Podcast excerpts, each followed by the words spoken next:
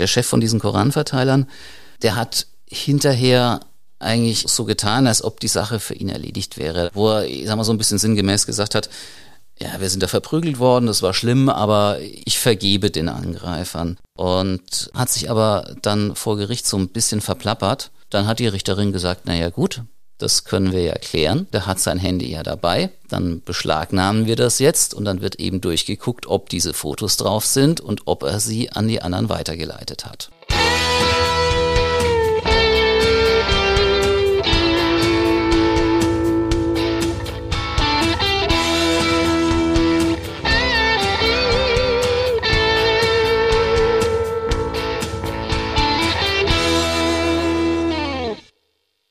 Liebe Zuhörerinnen und Zuhörer, herzlich willkommen zu unserem Podcast Alles Böse.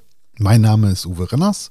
Ich bin stellvertretender Chefredakteur bei der Rheinpfalz. Mir gegenüber sitzt unser Mann für alles Böse, Christoph Hemmelmann. Hallo Christoph. Hallo. Christoph, wir reden heute über einen Fall, der auf der anderen Rheinseite begonnen hat.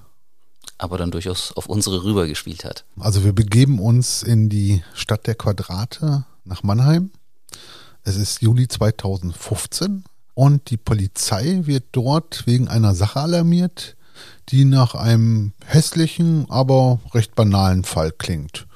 Schlägerei auf dem Marktplatz. Als die Beamten vor Ort eintreffen, sind die Täter schon weg und die Opfer geben sich relativ verschlossen. Es handelt sich schließlich bei ihnen um den Chef der berüchtigten Koranverteiler Truppe Lies und zwei seiner wichtigsten Mitstreiter. Ermittelt wird von der Polizei danach natürlich trotzdem und tatsächlich werden zwei der mutmaßlichen Angreifer anschließend auch vor Gericht gestellt. In dem Prozess sagt dann auch der Islamistenchef als Zeuge aus. Und obwohl er hier eigentlich das Opfer ist, muss er auf einmal sein Smartphone zücken und das von den Ermittlern durchforsten lassen. Christoph, kann man da sagen, dass die Mannheimer Beamten einen Coup besonders geschickt eingefädelt hatten? Eigentlich war es genau das Gegenteil. An das Handy sind sie quasi paradoxerweise nur deshalb gekommen, weil im Prozess immer mehr der Eindruck aufgekommen ist, dass sie bei ihren Ermittlungen vorher eher ungeschickt vorgegangen waren. Und um dieses Problem zu verstehen, muss man, glaube ich, nochmal da anfangen, wo die Polizei ins Spiel kam, also weit vor dem Prozess, nämlich genau nach dieser Schlägerei. Die sind da auf den Marktplatz bekommen, von den Tätern ist keiner mehr da. Sie finden aber immerhin die Opfer in der Seitenstraße und stellen dann fest, okay, die sind wenig kooperativ. Aber es gibt noch unbeteiligte Zeugen, die mit ihren Handys immerhin Bilder von der ganzen Sache gemacht haben. Waren die Geschädigten schwer verletzt? Die amtliche Definition von schwer verletzt ist ja, dass jemand anschließend ins Krankenhaus gebracht und dort stationär aufgenommen wird. Also ich sag mal, die waren halt schon verprügelt worden und das hat man ihnen wohl auch angesehen, aber jetzt äh, schwere Verletzungen in diesem Sinn, dass sie dann anschließend im Krankenhaus bleiben mussten oder gar irgendwelche bleibenden Schäden oder sowas haben, die hatten sie nicht. Also ein blaues Auge. Ja, also ich sag mal, der Chef von den Koranverteilern, der war wohl immerhin K.O. gegangen. Als die von der Polizei gefunden wurden, waren sie auch dabei, sich ich sag mal, wieder zu berappeln sozusagen. Mhm. Bleiben wir nochmal bei den Opfern. Die Koranverteiler von Lies haben wir schon in der vergangenen Folge gestreift, als es um einen Islamisten aus der Südpfalz ging. Jetzt haben die vordergründig ja nur für ihre Religion geworben. Trotzdem hat sie der Bundesinnenminister Ende 2016 verboten. Warum? Also losgegangen ist es mit diesen Koranverteilern in Deutschland so um 2011 rum. Und das ist dann relativ schnell eine relativ große Aktion geworden.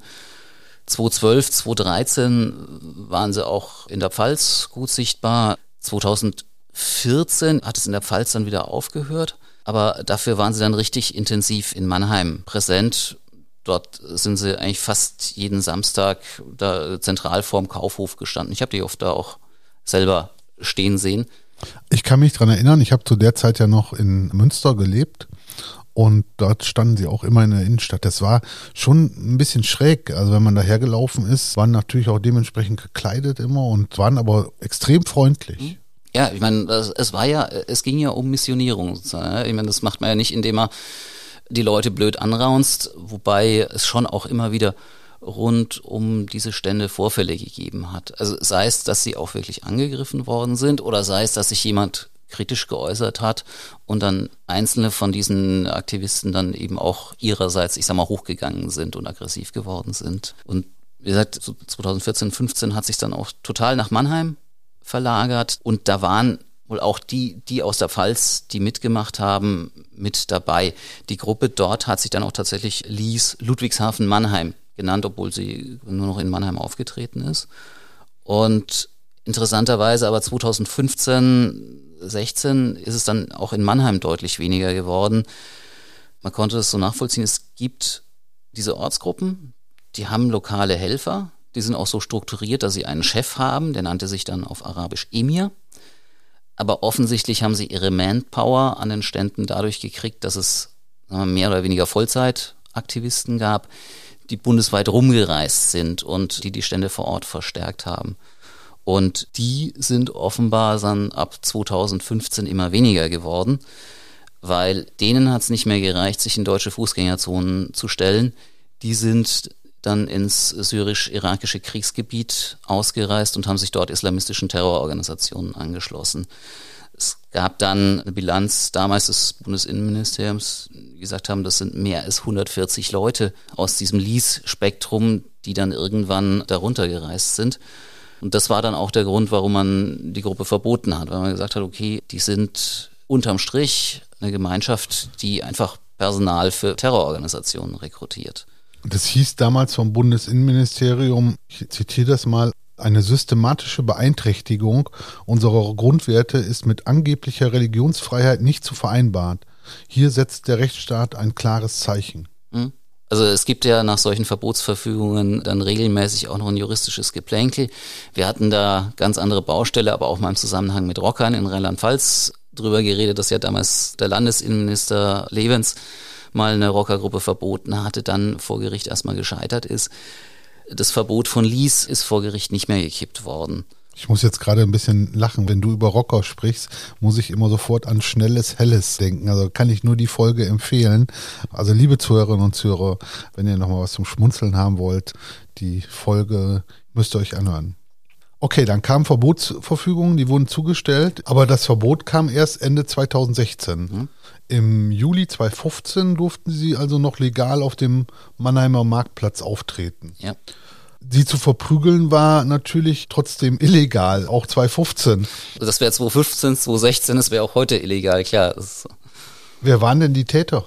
Ja, also es war klar, es war eine Gruppe von jungen Kurden, so ungefähr 20 Leute und mit den Bildern, die die Zeugen gemacht haben, hat die Polizei dann zwei von denen, die ihn zu dieser Gruppe gehört hatten, auch wirklich identifiziert. Das ist einfach so gelaufen. Die Mannheimer Polizei hat diese Bilder intern rumgeschickt, auch an die Kollegen drüben in Ludwigshafen.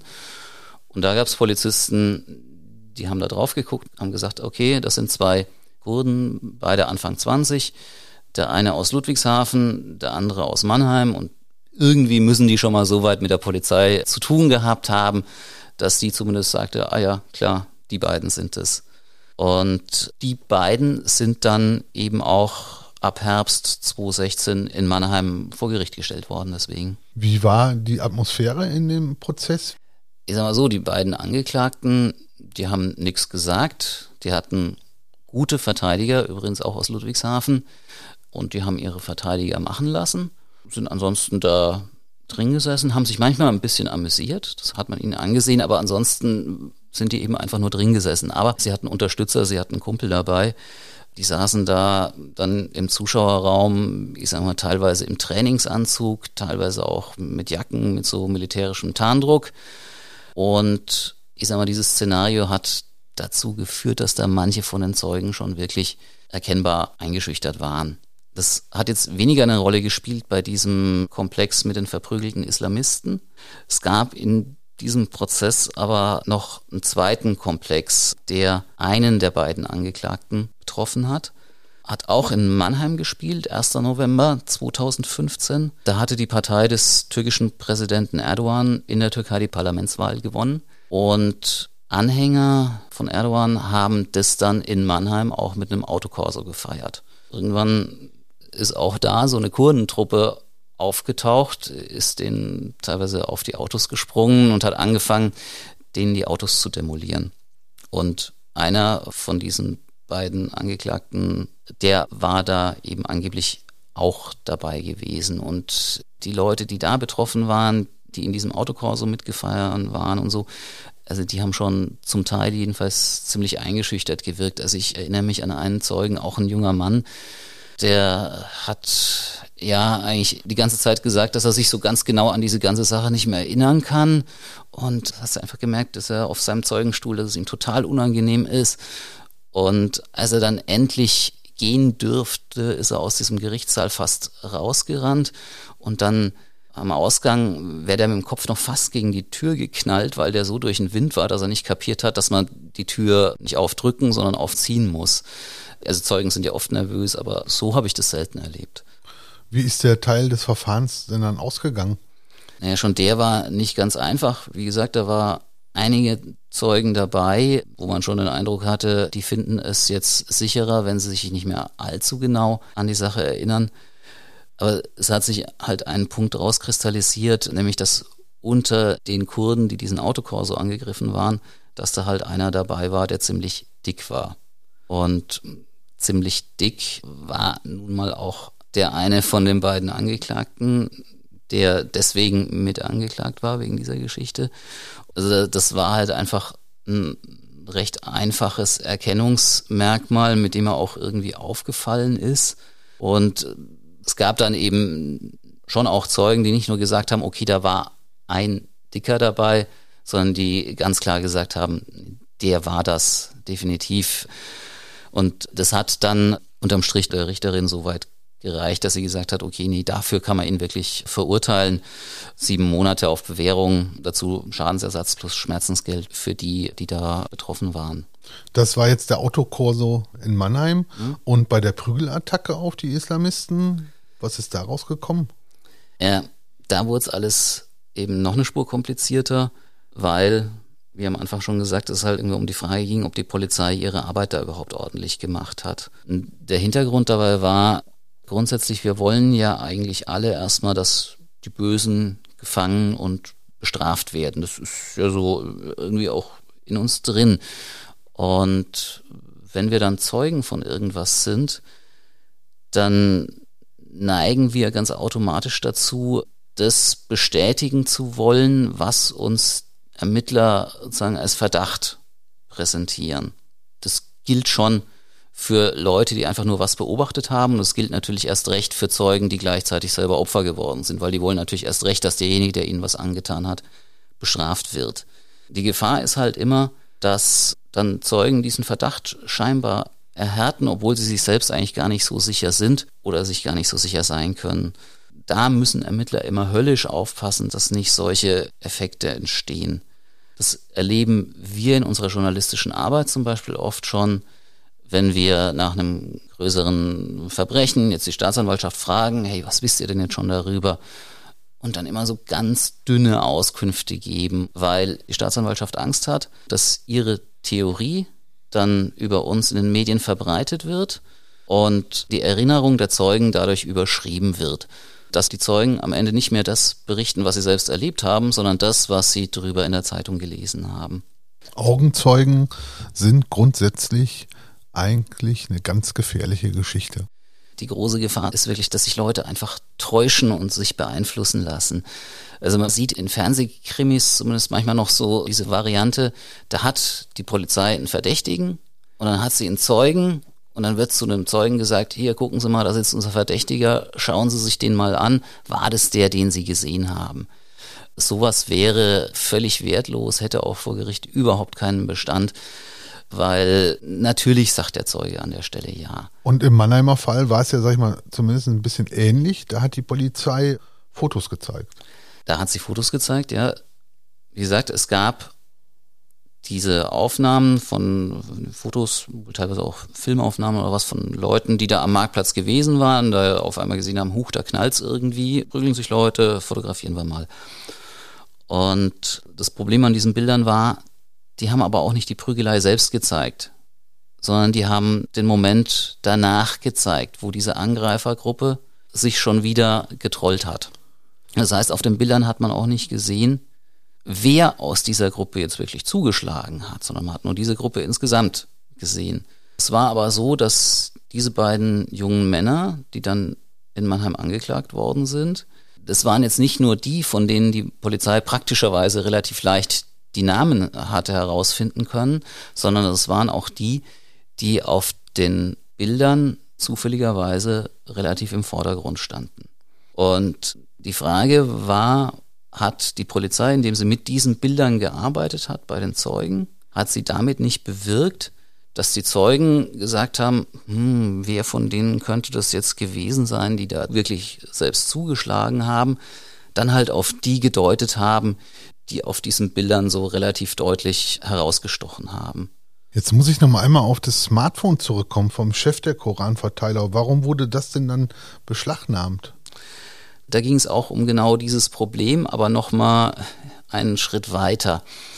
Der Chef von diesen Koranverteilern, der hat hinterher eigentlich so getan, als ob die Sache für ihn erledigt wäre. Er hat relativ bald nach dem Vorfall schon ein Video auch ins Netz gestellt, wo er, ich sag mal, so ein bisschen sinngemäß gesagt hat, ja, wir sind da verprügelt worden, das war schlimm, aber ich vergebe den Angreifern. Und im Prozess hat er dann eben auch gesagt, ja, ich bin K.O. gegangen, ich habe nicht mitgekriegt, wer das jetzt von denen gewesen sein könnte. Ich kann da nicht groß weiterhelfen. Aber seine beiden Koranverteiler-Kollegen, die auch was abgekriegt hatten, die hatten bei der Polizei dann auch auf die beiden Angeklagten gedeutet, gesagt, nee, die haben auch wirklich zugeschlagen. Ihr Chef wiederum hat sich aber dann vor Gericht so ein bisschen verplappert, weil er einerseits gesagt hat, naja, ich habe überhaupt nichts mitgekriegt, aber dann ist ihm irgendwie rausgerutscht, naja, eine Frau, die die Sache beobachtet hat und Fotos gemacht hat, die hat mir ihre Handybilder gezeigt und ich glaube, ich war zwar noch benommen, aber ich habe die mit meinem Handy dann abfotografiert. Und damit stand die Frage im Raum, naja, wenn du diese Bilder abfotografiert hast, hast du die dann nicht vielleicht auch deinen Kollegen weitergeschickt?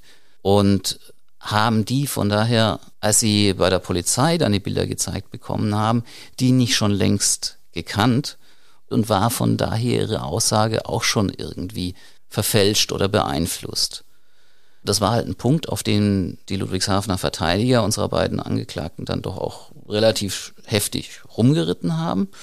Und dann hat die Richterin gesagt, naja gut, das können wir ja klären. Der Chef von den Koranverteilern, der hat sein Handy ja dabei. Dann beschlagnahmen wir das jetzt und dann wird eben durchgeguckt, ob diese Fotos drauf sind und ob er sie an die anderen weitergeleitet hat. Tja, und zack war er sein Handy los. Ist denn dabei was rausgekommen? Für den Prozess selber nicht. Ich glaube auch, dass da dann irgendwann die Haltung aller Beteiligten tendenziell auch irgendwie war, naja gut, diese Zeugenaussagen so oder so, ob da jetzt Bilder rumgeschickt worden sind oder nicht, das ist nicht mehr zu retten. Die beiden sind dann in diesem Punkt auch wirklich freigesprochen worden. Aber auf der anderen Seite, ich meine, die Polizei hatte dieses Handy und durfte reingucken. Jetzt heißt es nicht, dass die dann einfach völlig wild so ein Handy komplett von vorne bis hinten durchgucken darf. Vielleicht ein bisschen so ähnlich wie bei einer Hausdurchsuchung. Auch bei einer Hausdurchsuchung wird ja vorher klar definiert, was soll da gesucht werden. Und nehmen wir jetzt einfach mal einen Gebäudekomplex mit einer Scheune. Wir haben den Verdacht, in dieser Scheune stehen geklaute Autos. Dann darf die Polizei bei der Hausdurchsuchung natürlich in diese Scheune reingucken, aber sie darf nicht unbedingt die Unterhosenschublade vom Hausbesitzer durchsuchen, weil in dieser Unterhosenschublade sind definitiv keine geklauten Autos drin. Und wenn die Polizei jetzt nicht nach gestohlenen Autos suchen soll, sondern nach geklautem Schmuck, der geklaute Schmuck, der kann natürlich auch durchaus zwischen den Unterhosen versteckt sein. Also darf die Polizei dann durch die Unterwäsche sich durchwühlen und wenn sie in dem Moment dann zwar keinen geklauten Schmuck, aber eben Drogen entdeckt, dann ist das als sogenannter Beifang ja auch verwertbar auch wenn es darum eigentlich gar nicht gegangen war. Und zurück zum Handy von unserem Oberislamisten.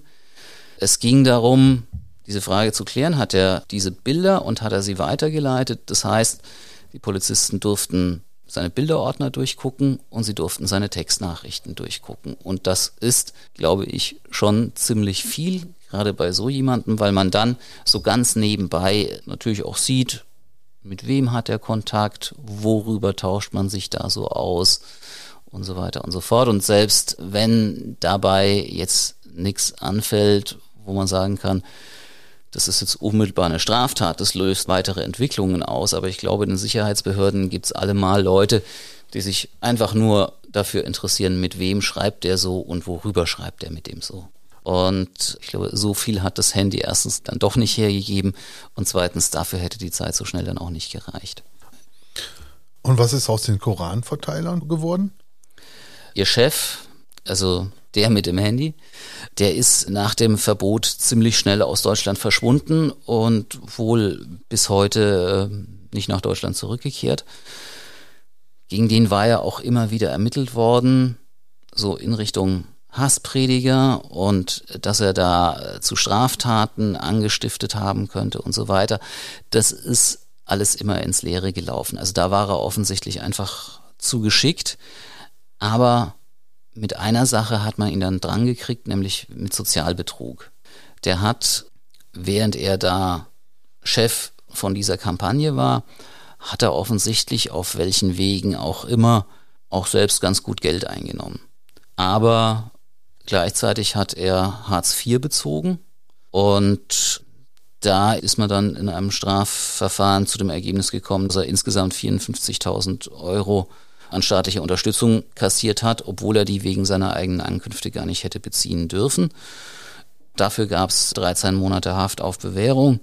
Das Ganze ist dann irgendwann auch rechtskräftig geworden, aber wie gesagt, da war er schon längst weg aus Deutschland. Erstmal war er in Malaysia, hat dort angeblich, das hat er noch so via Facebook und so weiter mitgeteilt, auch so eine Koran-Mission, Verteilerkiste aufbauen wollen. Danach hat man aber eigentlich nicht mehr viel von ihm gehört. Und zuletzt, ich glaube so Ende 2020, habe ich mal mitbekommen, dass ihn die deutschen Behörden jetzt in den Vereinigten Arabischen Emiraten vermuten. Aber ansonsten nach außen hin zumindest Funkstille von seiner Seite her. Und damit war das Verteilen des Korans dann auch erledigt oder gab es da, sage ich mal, noch andere, die da weitergemacht haben? Direkt nach dem Verbot gab es tatsächlich einen Versuch, das einfach mit ein bisschen anderer Verpackung weiterzuführen. Es war ruckzuck eine Kampagne da, die nannte sich jetzt nicht mehr Lies, sondern sie nannte sich We Love Muhammad. Dahinter gesteckt hat der bekannte Islamist, Salafist äh, Pierre Vogel. Da hat man jetzt nicht mehr den Koran verteilt, sondern so eine Art Biografie, wo das Leben Mohammeds beschrieben war. Es waren aber, ich, ich sag mal, die äußere Gestaltung, auch so was Logo und so weiter angeht, das sah dem schon ziemlich ähnlich. Und das müssen wirklich auch zum Teil eins zu eins die gleichen Leute gewesen sein. Also ich habe mir da mal Werbevideos angeguckt, die die ins Netz gestellt haben und verglichen. Da gab es so einen Sprecher, der quasi so ein bisschen einen Moderator in diesem Werbevideo gegeben hat. Ich habe einmal eins von Lies und dann einmal eins von dieser neuen Kampagne hergenommen. Das war definitiv der gleiche Sprecher, der da aufgetreten ist. Die ganze Sache scheint sich aber relativ schnell dann im Sand verlaufen zu haben. Entweder weil doch die Luft raus war oder vielleicht auch, weil man kapiert hat, dass eine Kopie von etwas, was verboten ist, ja einem dann auch recht schnell wieder Ärger bringen kann. Ähm, mittlerweile ist es so, äh, sagen auch die Verfassungsschützer, also dieses Konzept mit, ich sag mal, der Straßenmissionierung in dieser alten Form ist tot, das wird nicht mehr betrieben. Es ist jetzt aber nicht so, dass diese Leute einfach aufgehört hätten, sondern das läuft jetzt eben eher im Verborgenen. Also dass man dann versucht, Leute in Privaträume zu kriegen, wo man sie auf diese Art für den Islam, beziehungsweise nicht nur für den Islam, sondern wirklich für so eine radikale Auslegung gewinnen will. Christoph, vielen Dank. Was so ein Buch alles ausmachen kann, was daraus denn entsteht. Wir gehen in die Sommerpause mit unserem Podcast und zwar bis zum 30. August, dann sind wir wieder auf Sendung und wir wissen auch schon womit. Wir haben in den vergangenen Monaten häufiger auch mal Post bekommen von Zuhörern und Zuhörerinnen und wir haben uns einen Fall rausgesucht, den mir jemand geschickt hat. Da hat er gefragt, ob wir wüssten, was aus dem Fall geworden ist. Und dann haben wir angefangen, in unserem Archiv zu recherchieren. Und der Christoph ist losgegangen zu den Gerichten, wo das damals auch verhandelt wurde. Ich bin mit meiner Drohne in Bellheim gewesen und habe die dort steigen lassen. Christoph, was wird da kommen? Worüber werden wir reden? Es geht um den Fall von zwei Mädchen, das eine 14, das andere 17 Jahre, die jemand im Juli 1981 bei Bellheim umgebracht hat. Die Polizei hat danach eine ganze Weile erfolglos nach dem Täter gesucht. Die Sache lief damals auch zum Beispiel bei Aktenzeichen XY. Und nach vielen, vielen Monaten hat sie dann einen Verdächtigen festgenommen, der von sich behauptet hat, dass er hellseherische Fähigkeiten hat und Leuten angebliche Details dieser Geschichte erzählt hat. Woher weiß der die denn? Ich war da vor Ort, ich habe mir den Ort angeguckt. Ich habe mit einer Frau gesprochen, die seit 1981, als man da die Leichen gefunden hat, mit ihrem Fahrrad diese Strecke nicht mehr fährt, wenn sie abends auf dem Fest war, sondern den Umweg nimmt. Und warum das so sein kann, werden wir dann erzählen. Jetzt habe ich gedacht, der Christoph sagt noch was, aber er sagt nichts mehr. Mir fällt gerade nichts Schlaues ein. Gut, dann lassen wir es so. Okay. In diesem Sinne.